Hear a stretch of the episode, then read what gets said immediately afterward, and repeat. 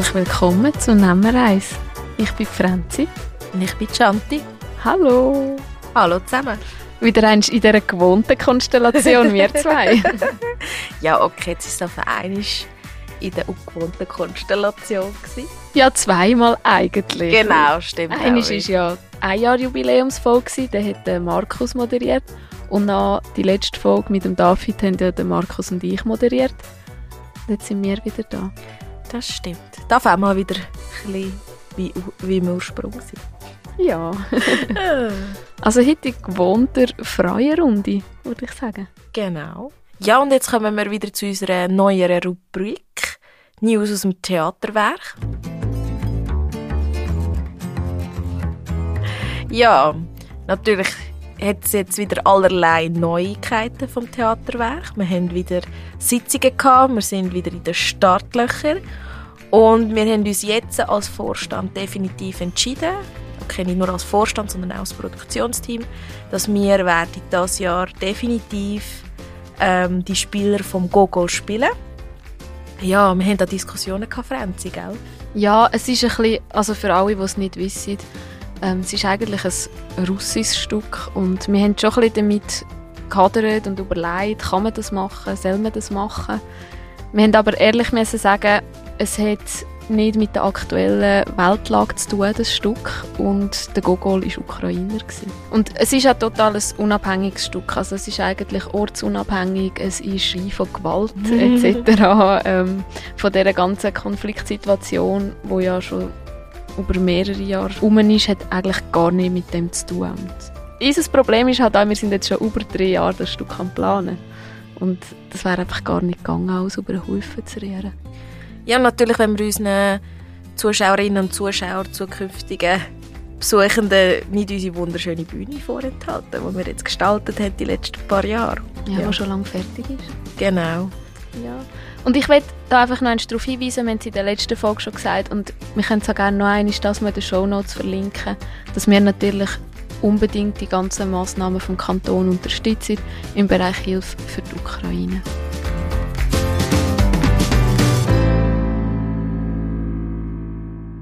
Dann habe ich ja gesagt, in einer schönen Freierunde sind wir heute. Wir haben heute nämlich eine Gästin bei uns. Bevor wir sie aber vorstellen, für alle, die den Titel nicht gelesen haben, ich würde sagen, wir stoßen schnell an mit unseren Drinks. Und wir haben heute alle etwas anderes. Ein Sunbitter, ein Arrangiata und ein Gin Tonic. Zum Wohl miteinander.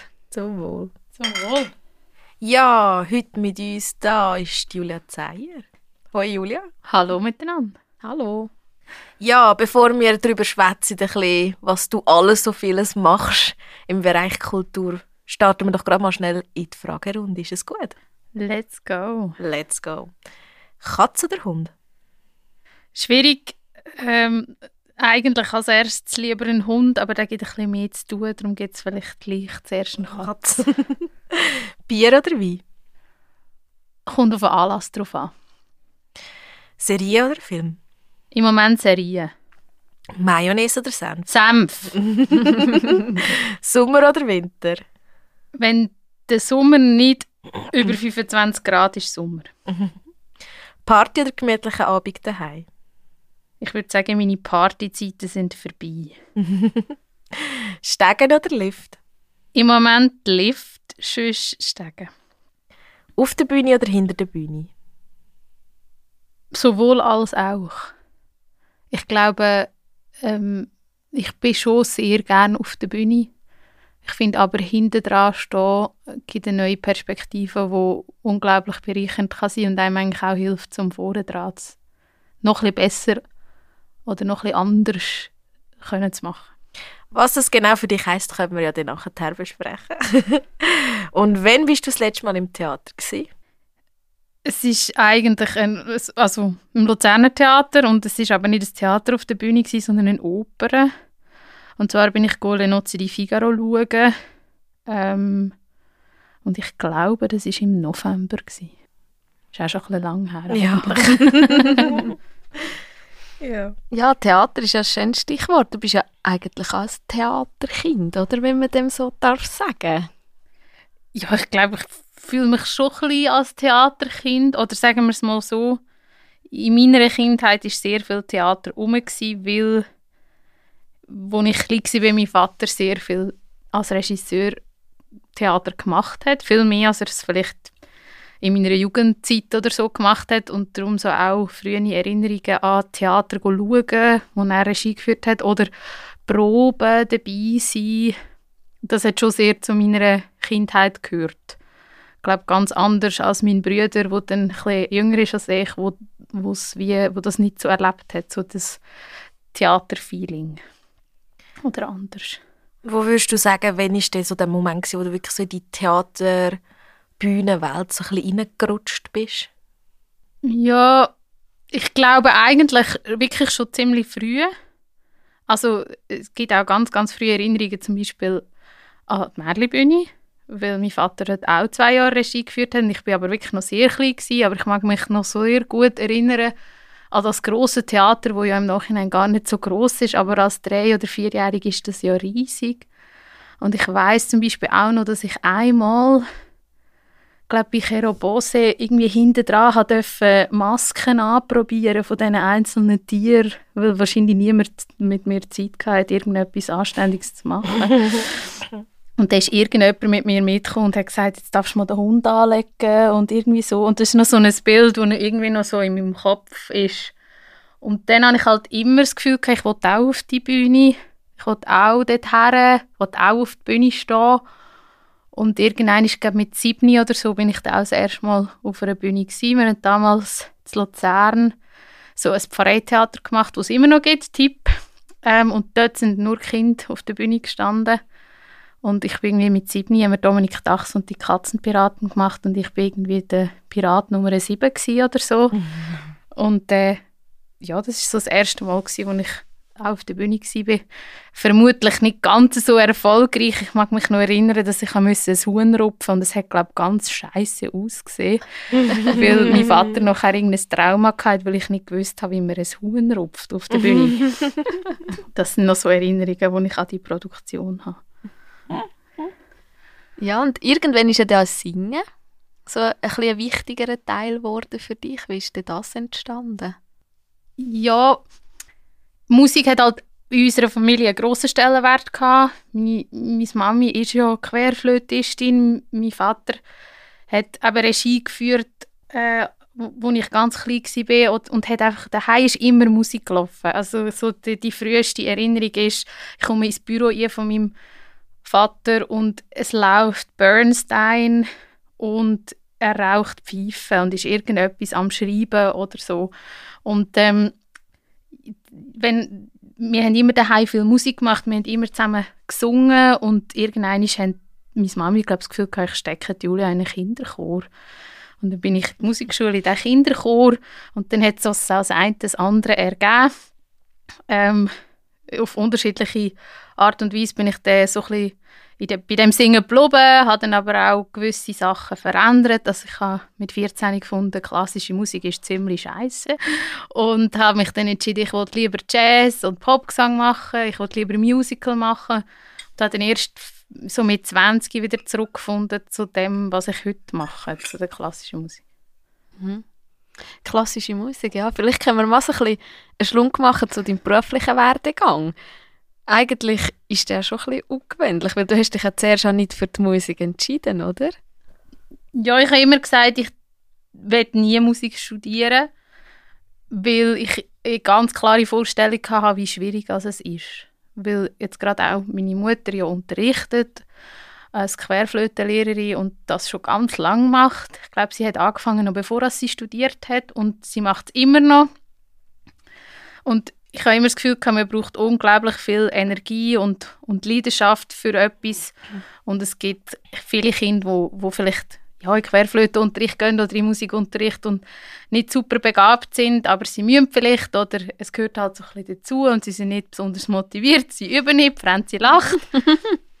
und ich habe immer ein bisschen Angst gehabt, mhm. wenn ich auch diesen Weg einschlage, dann ist so meine grosse Leidenschaft plötzlich mein Beruf und was bleibt dann meiner Leidenschaft?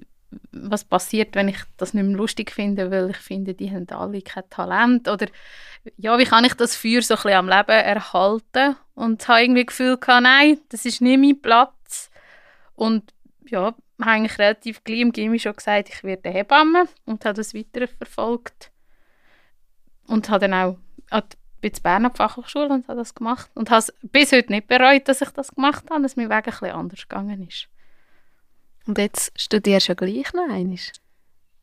Ja, das hat sich dann auch so ergeben. Das ist auch ein, also ein schwierig, für mich ein schwieriger Prozess gewesen, weil ich jemand bin, der sehr genau weiß, was sie will und irgendwie so einen Plan hat. Und ähm, es war ein Konzert gewesen, ähm, mit der Kapella. Wir haben Heinrich Schütz gesungen, ich war im Chor und ich bin in dem Konzert gestanden und mein ganzes Weltbild hat sich ab dem ersten Ton irgendwie gekehrt weiß auch gar nicht so genau, warum es gerade an dem Konzert war, aber ich bin jetzt schon länger wieder so ein bisschen am klassisch singen, einfach so als, als Hobby und es war lustigerweise auch das Konzert, wo ich den Stefan Wieland kennengelernt habe. Da gibt es noch eine andere Side-Story, die wir jetzt nicht auftun.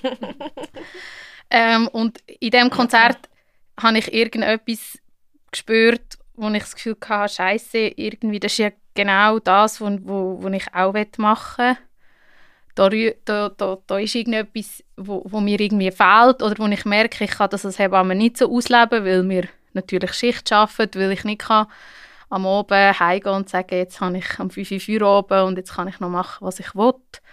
Und ja, dann habe ich halt müssen eine Entscheidung treffen. Entweder höre ich vielleicht sogar ganz auf mit dem Singen oder ich versuche es, ob ich das auch beruflich machen könnte. Und äh, ja, ich habe Glück gehabt. Und ein bisschen die richtigen Leute getroffen, die mich unterstützt haben und habe dann doch noch gewagt, nochmal zu studieren. Mhm. Genau. Und bin dann Gesang studieren. Ja, und jetzt bist du noch als Hebamme tätig oder bist du weniger als Hebamme tätig? Ähm, wie ist das jetzt?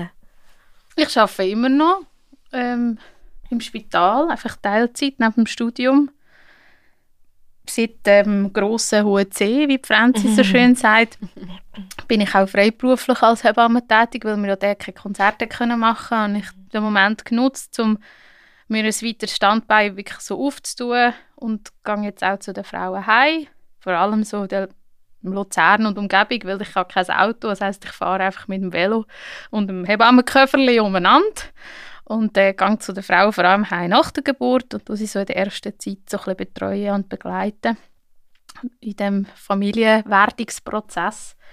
Und das ist etwas, wo, wo auch sehr bereichernd ist und wo ich, ich glaube, ja, Corona hat das schon auch ein gezeigt, dass man in verschiedenen Berufen vielleicht nicht immer nur kann sagen, ich mache nur das. Und wir wissen nicht, wie es in der Kultur in den nächsten Jahren sich wird entwickeln.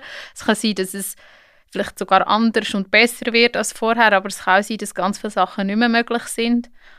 Und darum ist es jetzt für mich natürlich mega gut, dass ich verschiedene Standbeine habe, wo ich mir auch überlegen kann, in welchem Rahmen kann ich das ausleben, dass es für mich sowohl finanziell als auch emotional stimmt. Mhm.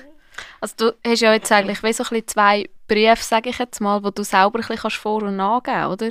Das heißt, du kannst nach Lust und Laune ein bisschen mehr als Hebamme arbeiten oder vielleicht, wenn du dann mit dem Studium fertig bist, nach Lust und Laune ein bisschen mehr dich wieder auf den Gesang fokussieren, oder? Genau, bis zu einem gewissen Punkt ist das sicher möglich. Was im Moment ein bisschen limitierend ist, ist, dass ich halt noch angestellt bin im Spital. Das gibt zwar eine grosse finanzielle Sicherheit, aber es gibt auch eine Verpflichtung wo gerade kurzfristige Sachen manchmal schwierig machen. Und jetzt ja, kommt halt vielleicht auch der Moment, wo man sich muss eben genau so Fragen stellen muss, traue ich mir das zu, vielleicht ähm, gar nicht mehr angestellt sein und halt freiberuflich als Hebamme arbeiten und als Sängerin oder brauche ich die finanzielle Sicherheit und bleibe mit einem Standbein noch im Spital? Und ich glaube, ja, das ist immer eine schwierige Entscheidung und die kann ich im Moment noch nicht gerade so bin ich noch ein bisschen dran am überlegen, in welche Richtung es dann geht im Sommer. Ja, und ich kann mir vorstellen, du hast ja vorher eben gesagt, dass bei dir eigentlich der Wunsch ja gross ist, dass Singen, das Performen eigentlich immer noch die Leidenschaft bleibt. Und ich kann mir auch vorstellen, dass wenn du dir das Standbein oder einfach das Türchen offen behaltest, dass wenn du merkst, oh, jetzt wird es langsam für mich Alltag, es ist nicht mehr Leidenschaft, dass du dann wie auch kannst zurückschrauben in dem Moment. Dass es dann wieder die Leidenschaft wird.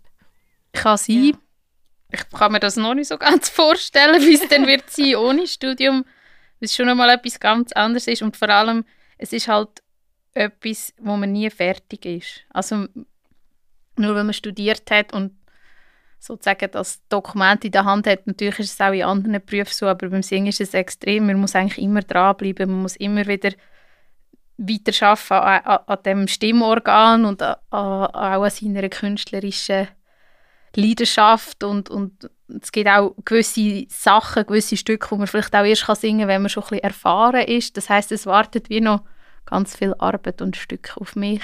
Und das ist natürlich auch cool, weil man, weil man wie kann Neues entdecken kann, aber man kann auch nicht irgendwann sagen, ja, jetzt bin ich fertig. Mhm.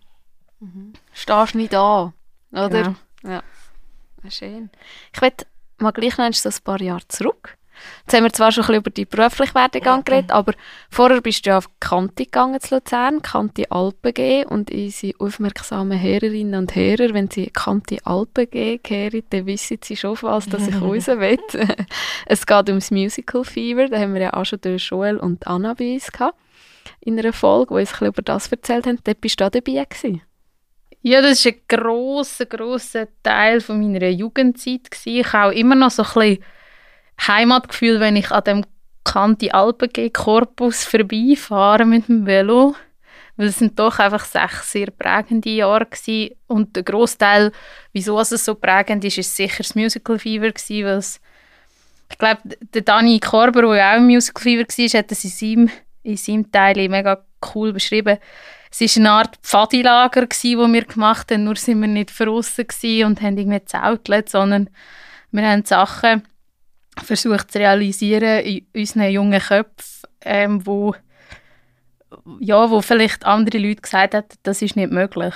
Mhm. Und das hat es ist viel, viel Freundschaften, viele Ideen, viel Kreativität freigesetzt worden, wo auch dazu führt, dass ich immer wieder Leute treffe, jetzt auf einer beruflichen Seite, wo vom Musical Fever her auch sind, wo sich vielleicht auch durch das Musical Fever entschieden haben, in die Richtung weiterzumachen.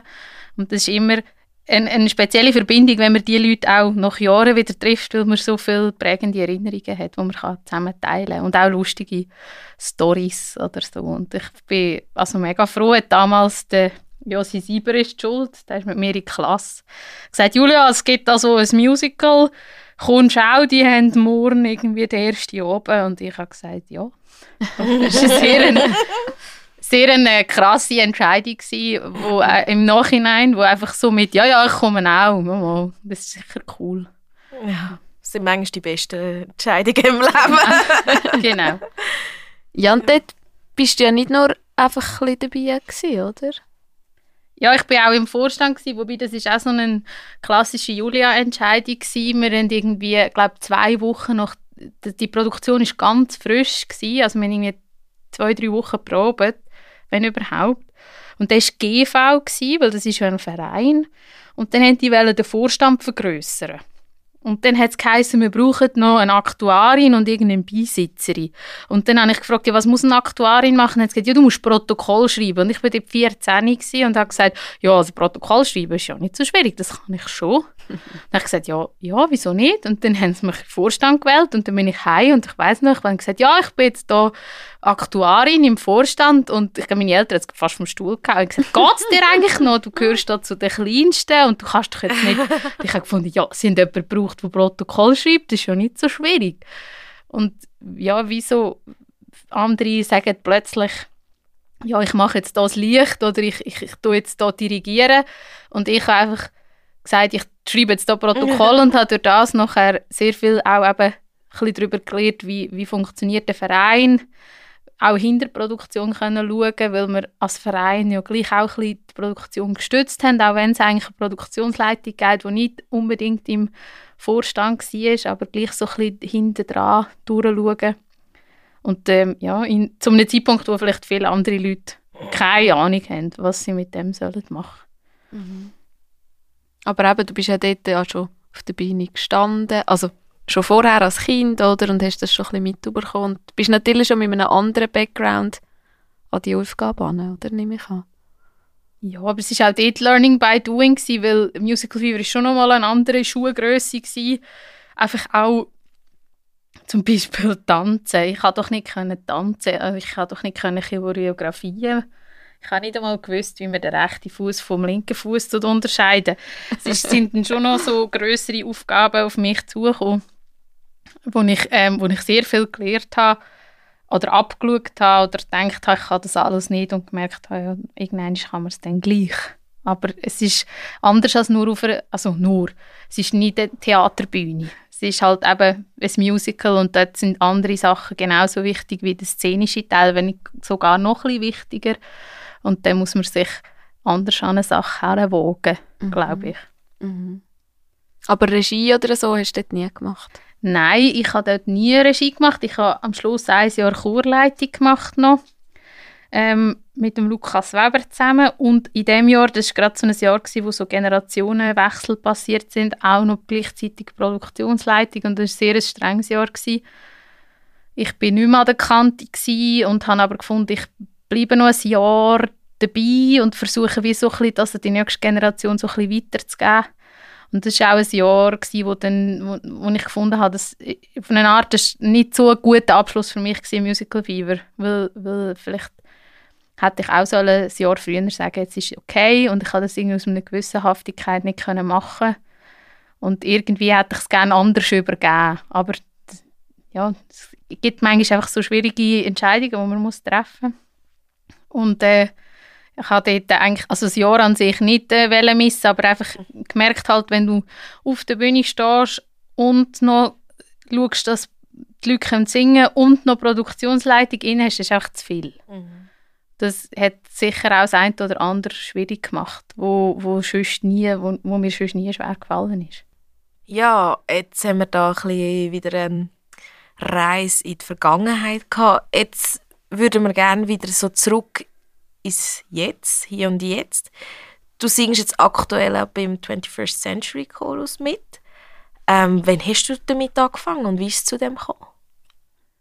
Ich habe mein erstes Konzert im Herbst 2009 gesungen. Das ist eigentlich auch schon lange her, merke ich jetzt gerade. Und zwar ist das Jubiläumskonzert vom Orchester, vom 21st Century Orchestra. Gewesen. Die haben damals zehnjährige Jubiläum gefeiert. Und der Grund, wieso ich dort dabei war, ist eigentlich mein Bruder, weil mein Bruder, der Sebastian, ist ja, siebeneinhalb Jahre jünger als ich und er hat damals bei den ersten Herr der Ringe Aufführungen im Boys Choir mitgesungen.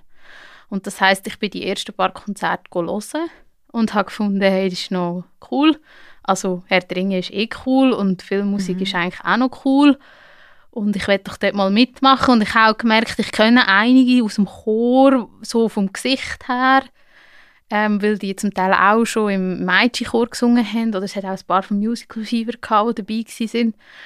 Ähm, Gerade auch von den Herren. Und dann habe ich mich dort angemeldet und hat es gerade geheißen, glaube eine Woche später war gerade die erste Probe für das, für das äh, speziellen Jubiläumskonzert, wo ich mich eigentlich erst wieder irgendwie auf einen Herr der Ringe-Film angemeldet habe. Es heisst, «Look, nächste Woche fängt gerade die nächste Produktion an, willst du auch mitmachen?» Und ich fand, ja mal, wieso nicht? Und dann äh, bin ich dort, äh, ja, Herbst 2009, gerade auch nachher mit einer riesen Party, weil halt mhm. Jubiläum von dem Orchester und so, war eigentlich ein sehr lustiger Start gewesen äh, weil, ja, weil halt das Orchester sich auch wirklich recht gefeiert haben. Es war auch der Howard Shore rum, also der äh, Komponist von, von Lord of the Rings und das war natürlich schon irgendwie so ein spezieller Anlass gewesen, um mit auf die Reise zu gehen mit dem Orchester und mit dem Chor. Und wie muss man sich das in dem Chor vorstellen? Sind das einfach nur Profis oder hat es auch Laien dabei? Wie ist das so aufgestellt? Also eigentlich kann jeder ins 21st singen. Also in Chor, wo Lust hat und wo gerne singt und wo vielleicht auch aufgrund von der Liebe zum, zu Filmmusik oder zum Film vielleicht mal im KKL gehockt ist und denkt hat, wow, die singen noch cool. Ähm, es gibt vereinzelt Leute, die inzwischen ähm, das beruflich machen, aber immer noch in dem Chor singen. Aber es ist eigentlich so, dass, dass 99% Laien sind und dann hat es ein paar, die auch Musiker sind, aber vielleicht jetzt nicht auf Gesang oder wo Schulmusik studiert haben und wo jetzt zum Teil auch Leitungsaufgaben haben in dem Sinn, weil sie dort stark sind. Aber ist jetzt nicht so, dass das ein Profi-Chor ist. Im Vergleich zum Orchester. Das Orchester, das sind alles Profi. Die ähm, machen viel Musik aus einer Leidenschaft, weil die nebendran natürlich alle anderen Musikstile auch noch musizieren. Und äh, es ist aber spannend, dass ganz viel vom Orchester schon seit Jahren dort drinnen musizieren. Also es ist nicht ein Orchester, wo jetzt etwa ein Jahr dabei ist und dann ist nie mehr dabei, sondern es gibt extrem viele Instrumente, wo glaube ich, seit 10, 15 Jahren genau die gleiche Nase drauf hacken und die haben einfach Fun an, an dieser anderen, anderen Art von Musik und das macht das Orchester, denke ich, auch aus, dass man so lange zusammen unterwegs ist. Mhm. Mhm. Und wenn ich jetzt, gut, ich selber nicht, wenn jetzt jemand sagt, er oder sie möchte gerne in den Chor, muss man den auch vorsingen, oder? Ja, inzwischen habe ich jetzt eben neu die Ehre und, oder die Bürde, dass ich das vorsingen darf, abnehmen. Das ist eine grosse Aufgabe. Ähm, also man kann sich melden über die Homepage vom 21st Century Chorus und wir machen so, es kommt immer darauf an, wie viele Leute sich melden, so zwei, dreimal im Jahr ein Vorsingen, wobei es geht eigentlich mehr so ein bisschen darum, weil es ja ein grosser Chor ist, dass wir die Stimme mal hören. Ähm, und zwar nicht einmal, was kann die Stimme, weil es gibt extrem viele Leute, die schöne Stimmen haben, ähm, sondern auch, ja, wo soll denn die Person singen? Weil wir sind ein grosser Chor, wo zum Teil auch muss zwölfstimmig können singen. Das heißt, bei uns gibt es nicht nur Sopran, Alt, Tenor und Bass, sondern es gibt Sopran 1, 2 und 3, Alt 1, 2 und 3. Also es sind alles dreiteilt und dann muss man schon ein bisschen wissen, wer hat wo seine Stärke. Und es gibt auch Leute, die zum Teil das Gefühl ich bin Sopran, wo man aber dann, wenn man die Stimme hört, sagt, ja, du kommst schon hoch auf, aber du bist viel stärker in der unteren Stimmregion. Du klingst dort unten besser. Und eigentlich hilfst du im Chor mehr, wenn du jetzt unten singst. Oder jemand anderes, der vielleicht eher das Gefühl hat, meine Stärke ist in der Mittellage, wo man dann muss entscheiden muss, ja wo. Also singt er eher Sopran, tieferen Sopran oder singt er eher höheren Alt? Oder wo, wo kann man die Person am besten einsetzen? Es geht eigentlich mehr um das beim Vorsingen. Und wir haben erst gerade wieder Anfang März ein Vorsingen gehabt und es war mega, mega spannend, gewesen, wie viele tolle Stimmen da gekommen sind.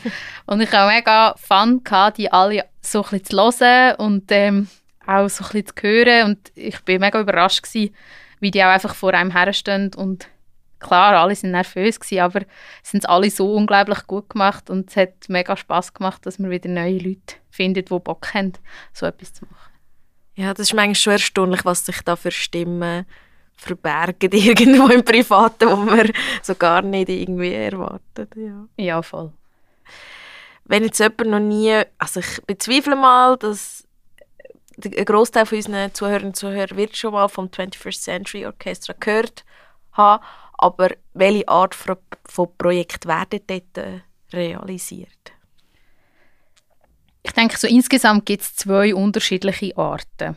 Die eine Art hat ein bisschen mehr mit Film zu tun. Das ist, wenn man sagt, man macht eigentlich einen Film live und unten dran, anstatt dass die Filmmusik von der Buchse kommt, kommt sie halt unten vom Orchester und wenn es einen Chor hat, auch vom Chor. Ähm, das ist sicher sehr spannend, weil man den Film nochmal ein bisschen anders wahrnimmt, weil die Musik macht schon einen Großteil aus, aber im Kino, im Kino kommt man eher noch ein bisschen dazu, aber auch dort ist die Musik relativ weit unten und sie ist halt in einem Konzertsaal viel präsenter. Gerade auch in einem einer der besten Konzertsäle ist halt das KKL, wo wir haben in Europa. Das heißt, es ist auch im Hallenstadion nicht ganz so cool, glaube ich, wie wenn man im KKL das lässt, weil halt einfach die Akustik so unglaublich gut ist. Und ich muss sagen, ich habe Herr der Ringe wahrscheinlich etwa 30 Mal, vielleicht sogar noch mehr, gesungen mit dem Film im Rücken, weil wir sehen den Film ja nicht als Sängende, aber mit der Musik und halt mit dem, was die Schauspieler auf, auf der Leinwand sagen. Und ich habe mega Mühe inzwischen, den Film alleine zu schauen, weil es nicht genau das gleiche Gefühl ist. Es brodelt einfach ein bisschen weniger an den wichtigen Stellen. Es ist einfach manchmal ein bisschen weniger dramatisch, als wenn wir gerade, wir, wir sind so ein bisschen oberhalb vom Orchester, das heißt, der, der Sound kommt von unten, vom, aus dem Boden eigentlich für mich. Das ist so ein unglaublich tolles Gefühl, auch als Mitwirkende. Und ich glaube auch für, für die Zuhörer extrem interessant. Mhm. Mega. Also ich bin ein riesen Fan von euch. Ich yeah. sage es, wie es ist. Ich komme eigentlich fast immer hören, wenn ich kann. ähm, ich, ich, ich liebe das. Ich finde es der Wahnsinn. Also einfach so geil, so einen Film schauen und du hast voll live die Musik dazu. Und ich freue mich, jetzt ist dann gleich wieder Harry Potter im Genau, Mai. Im Mai. Mhm. Natürlich schon meine Billette. Nein, oh Schreck. Was? Du lo- schaust Ich habe glaube schon alle Harry Potters einig gesehen vom 21st.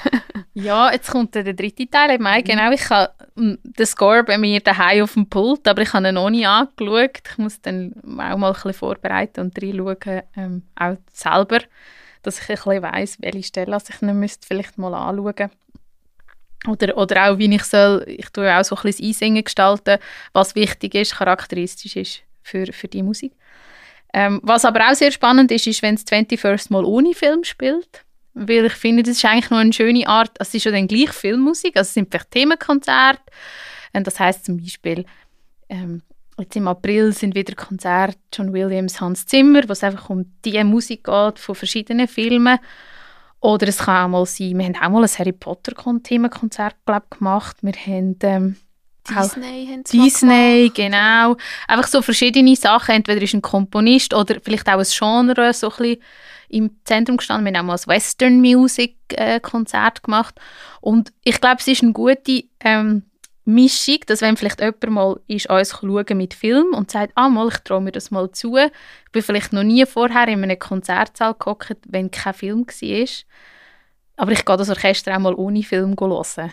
Und das ist, glaube ich, ein spannender Übergang, um sich vielleicht auch mal zuzutrauen, wenn einem das gefällt, dann gefällt einem vielleicht auch eine ganz kommune Symphonie von Mozart oder Mahler, weil es ist nicht so weit entfernt. Also Mozart schon, aber gerade so die grossen Komponisten, Mahler, Bruckner und so, das ist, das, das ist schon auf, auf eine ganz spezielle Art auch Filmmusik. Das hat auch eine gewisse Größe, eine gewisse Kraft, wo, wo vielleicht Bilder einfach im Kopf entstehen und Filmmusik macht nichts anderes als das, was wir auf dem Bildschirm sehen, potenzieren. Und ich finde, das ist eigentlich ein guter Weg, weil so viele junge Leute auch im Publikum hocken, wie auch zu sagen, hey, klassische Musik jetzt im grossen Raum ist nicht einfach langweilig und verstaubt, sondern wenn euch Filmmusik packt, dann packt euch mit ziemlich großer Sicherheit auch Musik, und ihr nie gedacht habt, dass ihr sie je könntet spannend finden Und ähm, das ist ein guter Einstieg, um vielleicht jemanden zu motivieren, auch nochmal ein bisschen weiter in die andere Richtung zu gehen. Vor allem ist es dann zum Beispiel in einem KKL innen noch etwas ganz anderes, klassische Musik zu genießen. Für mich ist es ein Genuss, wenn ich es höre. Ähm, als zum Beispiel im Radio, im Auto, SRF 2 ablassen, während dass man Auto fährt. Also de, so auf, einer auf einer Stereoanlage oder keine über Sonos oder weiß ich was, oder eben im Auto, klassische Musik höre ich nie. Das finde ich hure schräg und irgendwie so, äh, äh. Aber im KKL zum Beispiel gehe ich es hure gerne hören. Was ich so lustig finde, viele Leute sagen, ah nein, klassische Musik finde ich schrecklich. Aber dann in einem Film innen, die Musik ist so genial gewesen, und dann ist immer so der Moment so, ähm, du weißt schon, was für ein Genre da gespielt worden ist, oftmals. Also, ja. Ist ja dann auch spannend, wenn wir mal so Musik, also wir haben ja auch Amadeus gemacht zum Beispiel, der Film, wo ja nur Mozart, also nicht nur, aber hauptsächlich Mozart und ganz wenige andere Sachen vorkommen. Und wenn jetzt jemand sagt, ich habe noch nie Mozart gelost, aber ich habe es 21 gesehen und ich wollte jetzt auch diesen Film hören, dann ist er am Schluss eigentlich mit Mozart heim und vielleicht ist das ein Grund für ihn zu sagen, hey, das Stück hat mich mega berührt, das versuche ich jetzt mal herauszufinden, wer kommt das und ah, das ist ein mega schönes Klavierkonzert von Mozart, ah, das höre ich mal ganz daheim. Und äh, da hat Filmmusik glücklicherweise tut sich da immer wieder auch an so klassischen Sachen bedienen, wo man vielleicht auch den einen oder anderen ein bisschen kutzeln kann. Jetzt hast du ja schon mit ein paar Komponisten um dich geworfen und Ahnung von Mu Filmmusik hast du auch. Aber ich glaube, so dein berufliche Grundbein oder die berufliche Background kommt mehr aus der Klassik, oder? Das ist halt das, was ich jetzt studiert habe oder immer noch studiere. Ähm, Im Sommer sollte ich dann den Master haben, beziehungsweise ich muss noch ein Konzert verschieben, weil ich halt schwanger bin und das gerade in meine Abschlussphase hineingeht. ja, man kann nicht immer alles planen. ähm, aber eigentlich ist das ist jetzt halt etwas, was mich sehr beschäftigt. Ähm, äh, und all die Komponisten, die jetzt so ein bisschen den Vergleich zu der Filmmusik gebracht haben, sind ein Teil davon. Und das ist natürlich dann nochmal ein riesiges Feld, wo man sich auch richtig cool kann darin vergessen und irgendwo bei einem Komponist hängen bleibt und einfach nur noch dem seine Musik lässt und es mega feiert und rundum haben vielleicht ein oder anderes Gefühl, ich spinne. Aber das ist okay. Ich finde das manchmal noch schön, dass man etwas mega, sich bei etwas mega reinbeißt und, und das voll cool findet und, und vielleicht allen darüber erzählen und merkt, die rundum kommen nicht ganz draus, wieso man jetzt das so cool findet. Aber das, das bringt einem auch immer wieder ein Stück weiter, jetzt auch als Künstlerin, weil man braucht die die, äh, das Brennen braucht man, sonst kommt man da nicht weiter. Hm. Und auch Klassik ist ja extrem vielfältig. Es, ist ja, es gibt ja Klassik und Klassik, oder? Also, ich glaube, da kann man sich schon noch verlieren in dem Metier. Ja, und es kommt jetzt darauf an, oder klassische Musik steht ja eigentlich für viele Leute für, für einfach die Art von Musik im Sinn von ja alles, was irgendwie vor 1900 passiert ist, also da tun sie Bach dazu zählen und da sie Händel dazu zählen und Mozart dazu zählen und wenn man ein bisschen weitergeht, ist schon Klassik eigentlich nur ein Teil davon. Und dann müssen wir über Barock reden und über Romantik und über äh, Expressionismus und Impressionismus und alles mögliche, da hat es ja unglaublich viele Ströme, ähm, aber wenn du jetzt einfach sagst, die Musik ist natürlich eben, die geht über Jahrhunderte und die hat sich so fest verändert, aber eigentlich ist es spannend, wenn man nämlich Popsongs anschaut, und etwas von dieser anderen Musik auch versteht, dann merkt man plötzlich, dass ganz viele Sachen schon viel, viel früher drin sind und heute immer noch verwendet werden. Das merkt es einfach nur niemand. Ja, oder gewisse auch Techniken von sehr bekannten Sängerinnen jetzt momentan. Haben wir Gefühl, wow, die hat so Volumen. Und wenn man ihre Ausbildung anschaut, sind es vielfach aus der Klassik. Haben sie einfach ein bisschen, okay, vielleicht setze ich mich da in ein Wespennest, du weißt da mehr davon, aber vielleicht wie die Technik ein bisschen noch abgeändert oder ähm, dass es dann halt eher popmäßig wird. Aber vieles kommt ja aus der Klassik eigentlich. Ja, ich denke, also da hast du total recht. Es gibt auch umgekehrt Jazzerinnen und Popsängerinnen von vergangenen Zeiten, wo, ich, wo wahrscheinlich auch fast eine klassische Ausbildung genossen haben oder dann keine klassische Ausbildung, aber wenn man sie technisch anschaut, sehr ähnlich probiert haben zu singen oder etwas weitergebracht haben. Ich finde, ich finde auch die, die bei uns jetzt an der Hochschule Jazz studieren, oder es gibt ja auch die, die Volksmusik studieren, es ist ein unglaublich spannendes Feld und das mhm. Coole an der Hochschule ist eigentlich, dass man immer wieder kann versuchen kann, auch bei anderen reinzuhören und sich dort auch inspirieren zu lassen. Also ich habe auch drei Semester Jodelgesang genommen, weil ich gefunden habe, ich bin jetzt zwar überhaupt nicht die begabteste Jodlerin auf dieser Erde und ich will jetzt auch nicht unbedingt ähm, irgendeinen Jodelchor gerade übernehmen, aber so die Art von, der, von dieser Art von Volksmusik hat mich sehr fasziniert in einem Kurs. Und dann war es mega spannend, gewesen, dort so ein bisschen auf die Suche zu gehen und das so ein bisschen besser kennenzulernen, weil es doch auch ein Teil von unserer Schweizer Kultur irgendwie ist. Mhm. und dort mehr zu verstehen und nicht einfach das Gefühl haben, ja, das, ist, das kann ja jeder, sondern was da technisch dahinter steckt. Und ähm, es war ein mega spannender Weg gewesen, ähm, bei der Nadia Ress im Unterricht sein. Es hat mir mega, für das klassische Singen spannenderweise extrem viel gebracht. Das hätte ich nie gedacht. Ja, und jetzt machen wir noch einen kleinen Sprung zurück. Wir bleiben auf der Bühne. Du hast es am Anfang schon ein bisschen angetönt. Du bist als Kind mit etwa sieben das erste Mal auf der Bühne gestanden, im Tipp. Was ist das genau? Schade kann ich jetzt nicht auswendig, was auf unserer Webseite steht. Ich glaube, also Tipp heißt einfach, ist die Abkürzung für Theater im Paul. Und das ist einfach eine Gruppe von Leuten, die im Ursprung etwas mit der Pfarrei St. Paul in Luzern zu tun hat. Inzwischen aber überhaupt nicht mehr. Also es ist zwar immer noch in dieser Pfarrei sehr verwurzelt, aber es ist eigentlich für alle offen. Und irgendwie sind dort einfach mal ein paar Leute zusammengekommen und haben gesagt, wir möchten gerne Theater spielen. Und weil meine Familie in dieser Pfarrei wohnt, hat halt, ähm, sind wir dort auch dabei gewesen, beziehungsweise mein Vater hat dort äh, Regie geführt und je nach Jahr sind mal die Erwachsenen auf der Bühne gestanden. Nachher haben zwei Jahre später Kinder gefunden, wir wollen auf die Bühne. Und je nachdem hat es dann einfach auch ein anderes Stück gegeben. Und äh, vor ein paar Jahren hat man sich dann entschieden, weil wir immer einen Theaterbeiz hatten, der gut gelaufen ist, wir machen doch einfach das Essen im Theater. Und haben dann angefangen, Esstheater zu machen Das heißt, das Essen ist ein dramaturgischer Bestandteil geworden vom Theater selber und ist zwischen den Akten ist eigentlich irgendein Gang serviert worden oder irgendetwas zu essen. Es war zum Teil nicht mal ein Gang gewesen, ähm, wo aber irgendwie Sinn gemacht hat in dem Moment, dass im Stück dann das zu essen gibt.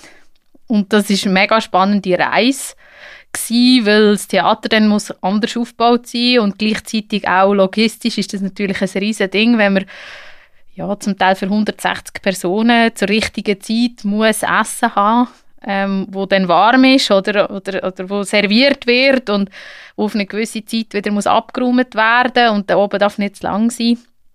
Aber das ist mega spannend und äh, ja, da bin ich einfach auch so ein bisschen reingerutscht als Familienmitglied. Unsere Familie, wie andere Leute im Märli, ist bei uns die ganze Familie Zeier im Theater in Paul.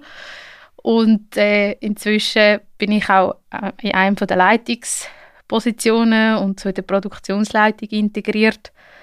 Und äh, ja, ist so ein bisschen mein Teil, wo ich immer noch viel Theater mache. Und wenn für unsere Zuhörerinnen und Zuhörer, die vielleicht das mal schauen kommen, wann spielt ihr das nächste Mal und was spielt ihr? Wir spielen im Oktober, jetzt 20 22, was speziell ist, weil wir eigentlich schon immer in den ungeraden Jahren, also wir haben immer nur alle zwei Jahre ein Theater gemacht, weil das einfach so ein riesen logistischer Aufwand war mit dem Essen etc. und mit dem ganzen Konzept auch. Darum haben wir gesagt, wir schaffen das gar nicht, jedes Jahr so ein Theater zu machen. Ähm, und dann ist Corona gekommen und dann haben wir gesagt, im 21. wir haben ja relativ gleich wieder müssen anfangen planen. Das ist so unsicher mit Essen im Herbst und wir sind kein Profi, wir sind kein Gastrobetrieb. Und dann haben wir uns entschieden, wir verschieben es um ein Jahr. Und jetzt wird das im Oktober 2022 stattfinden. Und wir haben uns eben jetzt auch das Jahr entschieden, einen ganz neuen Weg zu gehen. Mit Corona auch. Und wir machen das mal ohne Essen etwas. Und auch an einem ganz neuen Ort. Und wo darf ich glaube noch nicht verraten, aber es wird nicht im Paulusheim sein, sondern an einem Ort, wo man vielleicht nicht unbedingt ein Theater erwartet, aber wir wollten die Räume auftun, weil wir uns überlegt haben, wenn wir das Essen nicht mehr haben, wo uns ganz viel hilft im Theater. Weil es halt, ja, wir haben den Gaumen noch im Spiel, wir haben die Nasen im Spiel. Was machen wir denn? Wir können ja nicht einfach im gleichen Theatersaal etwas machen, ohne Essen. Das Paulusheim hat einfach eine Bühne, ja super. Ähm, und ja, bleibt dran, also im Sinn von, wer, wer Lust hat, wer interessiert ist. Wir haben, ich glaube, am äh, Mitte Oktober, ich weiß jetzt das Datum gerade nicht auswendig, haben wir Premiere und ähm, auf unserer Webseite www.theaterimpaul.ch kommt dann gleich raus, ähm, eben, was wir machen. Der Arbeitstitel ist «Die Reise» und wodurch es geht und in welchem Raum es stattfindet, das ist eben noch ein, ein Geheimnis. Und da sind wir gespannt. Ja, wir dann sicher in den Show Notes verlinken. Da kann man es anklicken. Ähm, was haben wir das letzte Mal gespielt? Etwas mit Märli? Genau, das letzte Mal haben wir sehr, ich glaube, einen Monat nach der Märli-Bühne oder so, oder ein paar Wochen haben wir die Premiere gehabt. Und ähm, letztes Mal war das Thema Märli. Gewesen. Und ähm, weil wir eigentlich immer so, äh, so ein Grund Grundthema setzen, wo man dann auch ein Stück dazu schreibt. Und äh, ja, wir sind dann so zwischen einer Hochzeit und Märli-Welt hin und her gegumpelt, weil wir wollen zwei Realitäten so ein vermischen. Und ähm, gleichzeitig hat es natürlich sehr opulentes Essen gegeben am Anfang eher so ein weltlich, was man so an einer Hochzeit überkommt, so ein Häppli. Und in der Märli-Welt hat es dann natürlich Würste gegeben und Fleisch, weil an so einer Königstafel wird natürlich gespissen.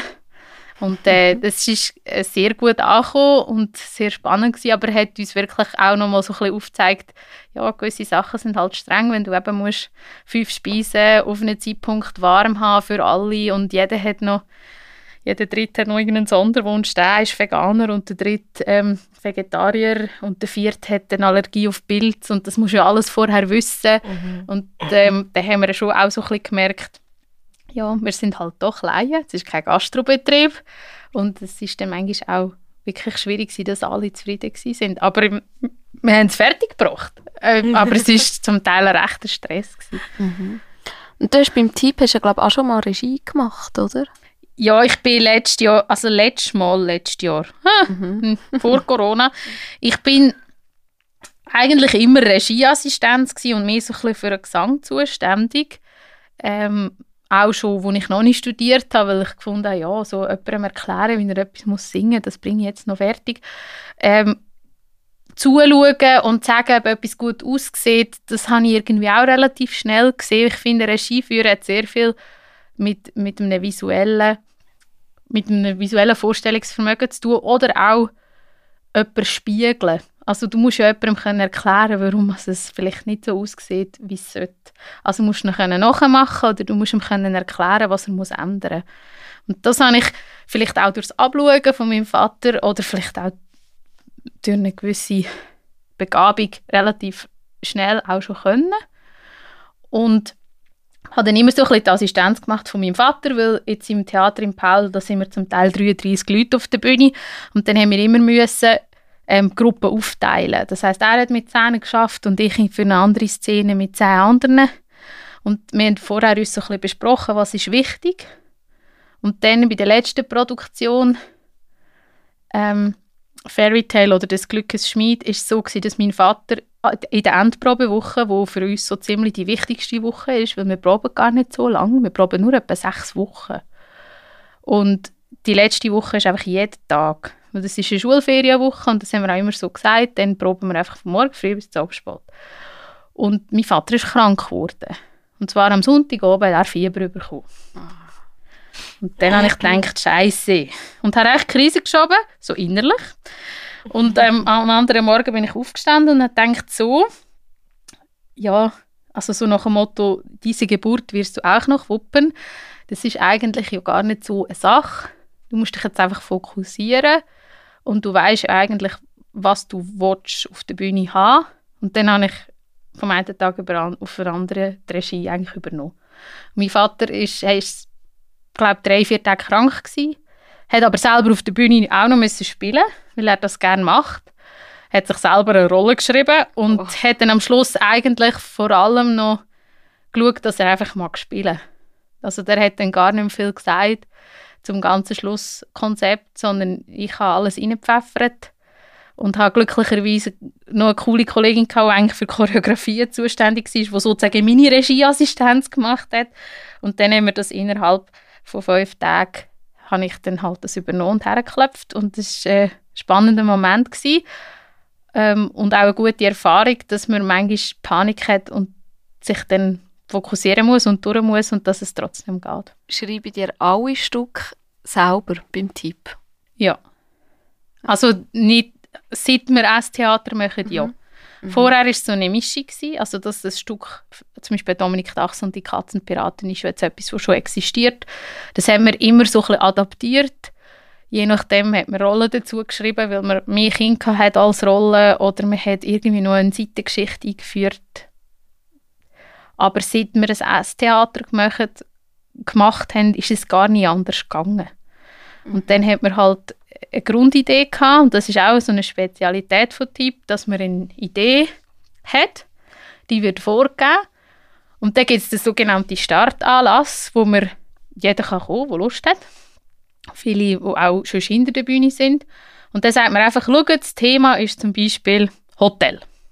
Haben wir mal gehabt. Und jetzt ähm, könnt ihr euch eine kleine Gruppe, jeder kann ein bisschen zusammensitzen mit denen, wo er Lust hat. Es gibt meistens so ein Kindergruppen und Erwachsenengruppen und so.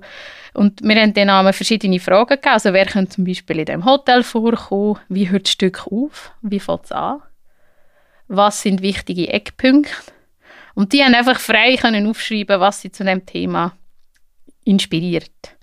Und aus dem riesen, riesen Brainstorming von vielleicht 50 Nasen mit ganz lustigen und nicht lustigen Sachen oder ganz viele Sachen, die man vielleicht nicht umsetzen kann, hat dann immer gewisse Leute wie ein Grundgerüst gemacht. Also vor allem auch mein Vater.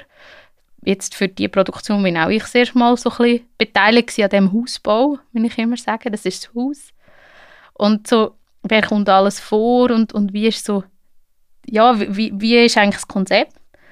Und nachher haben wir äh, meistens ist das der Beat Scherer, der den Dialog geschrieben hat für mhm. Stück und auch so ein bisschen die Rolle dann auch entwickelt hat.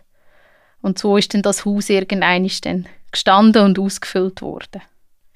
Du hast vorher noch ganz, ganz am Anfang, wo du vom Tipp erzählt hast, noch einen Begriff verwendet, Dramaturgie, wo vielleicht nicht alle unsere Zuhörerinnen und Zuhörer ähm, wissen. Und das ist eigentlich auch deine Verbindung zu uns, zum Theaterwerk, Dramaturgie. Genau. Mhm.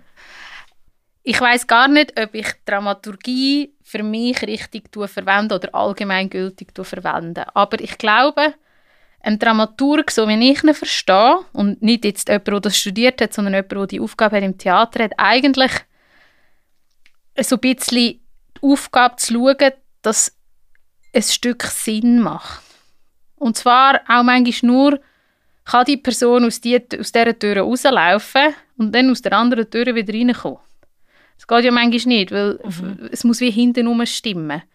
Und auch manchmal ähm, so eine Reflexionsfläche sein vom Regisseur, weil der Regisseur manchmal so mit ganz speziellen Sachen ähm, beschäftigt ist und wie das große Ganze manchmal nicht mehr sieht. Und das ist ja meine Aufgabe auch so ein bisschen im Theaterwerk bei Amadeus.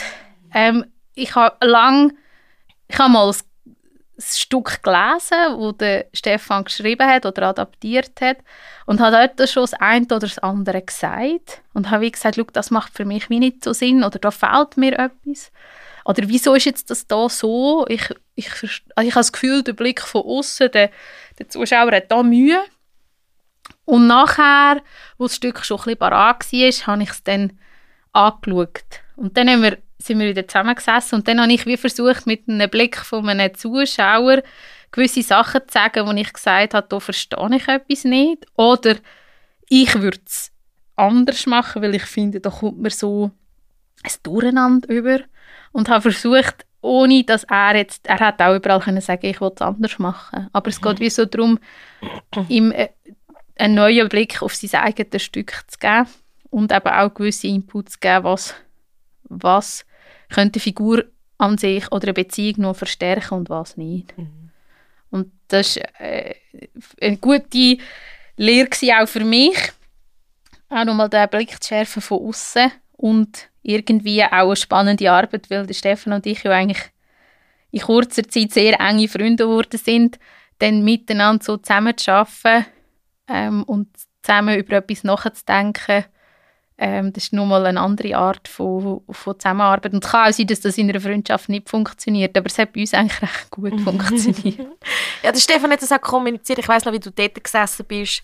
Das Ensemble ist vorne dran gestanden, wir sind dort gewesen, und nachher der Stefan, das ist Julia und sie kommt heute motzen. und das war einfach so gewesen. ja, ein bisschen sehr salopp gesagt, aber ja, eigentlich so ein bisschen die Schwächen von einem Theater oder vielleicht eben, wie du gesagt hast, das, was nicht so Sinn macht rausfiltern. Genau. Ich kann mich auch immer erinnern, das bleibt mir so. Jedes Mal, wenn du in eine Probe bist oder so, hast du immer gesagt, oh, ich darf nicht zu viel kommen. Ich will gerne, ihr seid alles so tolle Leute, ich will gerne mehr kommen, aber ich darf nicht, sonst verliere ich mich im Stück. Und ich glaube, das beschreibt es ja auch gut, dass eine Dramaturgin oder ein Dramaturg eigentlich immer probiert, bisschen Distanz zu wahren. Jetzt nicht im Sinne von, mit dich will ich nichts tun, sondern ein bisschen Distanz zum Stück haben, dass du dich nicht drinnen verlierst, oder? Manchmal, wenn du es manchmal gesehen hast, dann, eben, dann vertiefelst du dich mit irgendwelchen Details und eigentlich ist das total unwichtig, oder? Genau, und ja, also ich finde jetzt für das, was der Stefan gebraucht hat, ist es eben wichtig gewesen, dass ich nicht zu fest auch so finde, das ist so der der Regisseurblick, wo man dann eben gewisse Sachen nicht mehr sieht oder irgendwo so auch sich so verliert oder das so cool findet, weil das Ziel sollte ja sein, dass nicht am Schluss der, der Zuschauer kommt und die Stelle gar nicht so geil findet, weil er die Hälfte von dem gar nicht versteht. Und der Regisseur hat einen riesen Background hinter dran und, und sondern dass es eben dort berührend ist oder, oder dort einem rausklopft von jemandem, der das noch nie gesehen hat und wo nicht all die Hintergedanken, und das ist schon immer ein riesen Eisberg an Informationen, man sieht nur ganz wenig und unten dran ist ganz, ganz viele Informationen, die im Unterbewusstsein oder, oder unter einer Rolle hocken und der Regisseur hat die Informationen alle und kann darum eine Szene ganz anders bewerten, aber der Zuschauer kann nie an das Wissen herankommen. Er merkt zwar, ob das Wissen um ist, weil so funktioniert eine Rolle, wenn sie viel Background hat, aber er kann ja trotzdem nicht wissen, was sich die Leute alles dazu überlegt haben. Mhm. Ja, Julia, jetzt haben wir ja ganz viele Themen mit dir abgeklappert, vom Theaterkind über die klassische Sängerin, Hebamme, äh, Musical Fever und jetzt am Schluss auch noch Dramaturgie. Jetzt wäre eigentlich noch der Moment gekommen, wo du uns könntest oder unseren Zuhörern und Zuhörern mitteilen, was deine Songwünsche wären. Mhm. Für unsere Playlist hören wir eins, wo wir etwas draufklepfen. Und ähm, ich bin gespannt, was jetzt da kommt von dir. Ja, das war mega schwierig. Also ich habe wirklich, als ihr mir das geschrieben habt, gedacht, meine Güte. Und ich habe die Playlist auch gelesen und gefunden, es sind mega coole Songs drauf, aber ich glaube, die Songs, die mir als erstes in wären, die sind da ganz in einem anderen Thema inne. Ähm, also was auf alle Fälle auf eure Playlist muss, wenn wir schon über das 21st reden, ist natürlich vielleicht das erste große Werk, wo, das 21st gemacht hat. Und zwar gibt es eine ganz coole Aufnahme von Lord of the Rings Symphony mit dem 21st Century Orchestra und Chorus, wo auch auf Spotify ist. Das ist natürlich lang, weil die Symphonie die geht über eine Stunde, aber es hat so Abschnitte. Und ich würde sagen, man darf alle mal hören, aber ich würde sagen, ihr könnt die erst mal auf eure Playlist tun. Also. Sehr gerne. Mache ich gern. Das ist, das ist sicher mega wichtig, dass man auch die Atmosphäre von, dem, von dieser Filmmusik kann erfahren kann. Und ich glaube, etwas, ein Song, den ich im Moment auch so ein bisschen für die Corona-Zeit mich irgendwie mega berührt hat und auch etwas mit dem Musical Fever zu tun hat und ich mich jetzt gerade spontan entschieden habe, dass der auch drauf muss, ist ähm, Angst von der Tuatena glaube, ich hoffe, ich habe es richtig ausgesprochen. Und zwar ist das eine von diesen Personen, die ich schon lange nicht mehr gesehen habe, aber wo auch mal im Musical Fever dabei war. Und ich glaube, sie lebt im Moment in Berlin und hat ähm, eben eine Band, wo, wo auch einige Leute dabei sind, die ich kenne.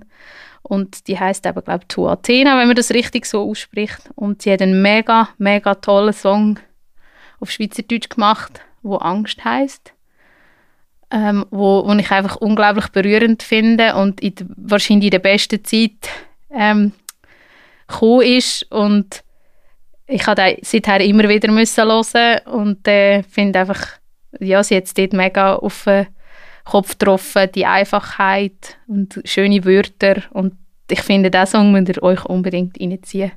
Und auch wenn ich sie schon lange nicht mehr gesehen habe, in, in, auf dem Weg, Tiffy, Geiler Song. ist gut. Ist noch etwas? Nein, das ist, gut. glaube gut. Also, super. Dann haben wir drauf. Sehr gerne. Obwohl eben das von 21st im KKL 100 Mal besser als auf unserer Playlist. Aber ähm, sicher mal wert zum Reinhören. Genau, es gibt ganz viele Konzerte. Ich weiß auch schon, was nächstes Jahr für Konzerte kommen, aber das darf ich nicht verraten. Ähm, also ihr dürft auch sehr, sehr gerne auf, äh, auf die Seite vom 21st Century Orchestra oder vom Chorus gehen und schauen, was für Konzerte jetzt gerade noch bis im Sommer oder dann im nächsten Herbst wieder losgehen. Mhm. Kommen wir ins KKL, es hat genug Platz. 1800 Leute. Mhm. Ja. ja. Also ich würde sicher dort sein. Ein Platz ist schon mal besetzt mit der Fernsehen.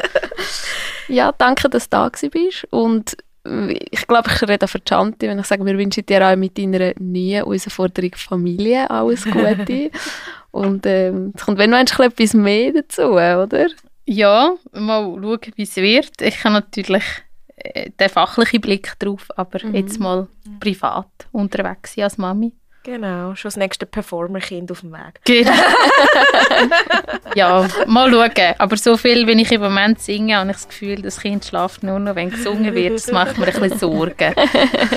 Aber schön, dass ich da sein Ja, schön, bist du da gewesen. Ja, dann wie immer dürfen ihr uns liken, sharen, dürfen uns folgen. Ihr dürft uns bewerten. Erzählt allen von uns. Ähm, ihr dürft auch gerne mal irgendwie einen Post von, von uns auf Insta, mal in einer Story teilen oder so. Würden wir uns sehr freuen. Ihr dürft uns auch jederzeit per Privatnachricht über unsere Instagram-Seite kontaktieren. Ihr dürft uns über Twint unterstützen, wenn ihr wollt. Mhm. Und all die Infos, sowie alle Infos zu der Julia mit ihren Homepages Und ihrem Instagram und alles, den wir ich auch noch einmal verlinken in der Folgenbeschreibung und in den Show Notes. Ja, dann wären wir am Ende auf dieser Folge. Und jetzt kommt eigentlich noch die wichtigste Frage. Nehmen wir noch eins. Nehmen wir noch eins. Natürlich. Tschüss noch. zusammen. Tschüss.